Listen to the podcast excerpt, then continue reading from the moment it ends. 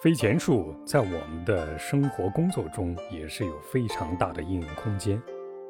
无论是一个企业刚进入一个新的行业，或者是一个员工刚进入一家新的公司，都可以利用飞钱术使自己立根发芽、茁壮成长。因为对于一个新的环境，你要面对的是庞大的竞争对手，错综复杂的环境，完全都是你陌生的。那么，这个时候，你可以利用飞钱术，让你的竞争对手在思想上轻视你、麻痹他，或者让他对你放弃戒心，从而有利于你去学习、扩大，最后具备实力的时候再去正面竞争。当然，飞钱术的应用不光是在麻痹、称赞对手，更可以放大、夸张，来使对手掉入你的陷阱。下面就是一个简单的案例：A 借给一个商人两千美金，可是第二天不小心把借据给搞丢了，到处找也找不到，急得身上直冒汗。妻子在一旁也想不出补救的办法，嘴里不停的抱怨。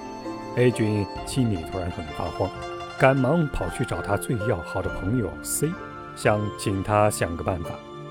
如果那个商人知道我丢了借据，就不会把钱还我了。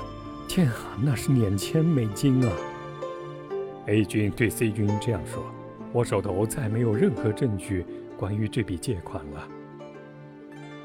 ”C 君问道：“商人借你钱的时候，有没有第三个人知道？”“只有我妻子知道，但是那商人把钱借走之后，我才告诉他的。”“那等于说鱼儿跑了，你才撒下去网。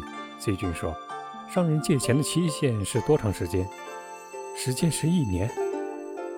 C 君沉思了片刻，为 A 君想出了个办法：你可以向那个商人要一个借钱的证据。什么？向借钱的人要借钱的证据？A 君困惑不解，简直感到荒唐可笑。对，只有这个办法可靠。C 君说道：“你马上给那个商人写封信。”要求尽早归还借给他的两千五百美金。哎，可是我只借给他两千美金，哪来的两千五百美金？哎，你去信催他说要两千五百美金，他必定立刻付清，说明他只欠你两千美金。这样一来，你手头不就有证据了吗？A 君一听，哎，很有道理，便写了一封信。对于为什么要急着催这笔借款，理由也要说得很充分。果然，不到十天的功夫，商人就回了一封亲笔信，信中这样写道：“啊，你发生了一点特殊情况，问我能不能提前偿还这笔借款。我不能按照你要求的去做了。我们商定的借期是一年，我是按借款日期安排我的买卖的。至于说到借款的数目，你可能搞错了。”肯定搞错了，我只借了两千美金，绝不是两千五美金。你那里有我亲笔写的证据，你是不是把别人的借款弄到我头上来了？我借的是两千美金，不是两千五百美金。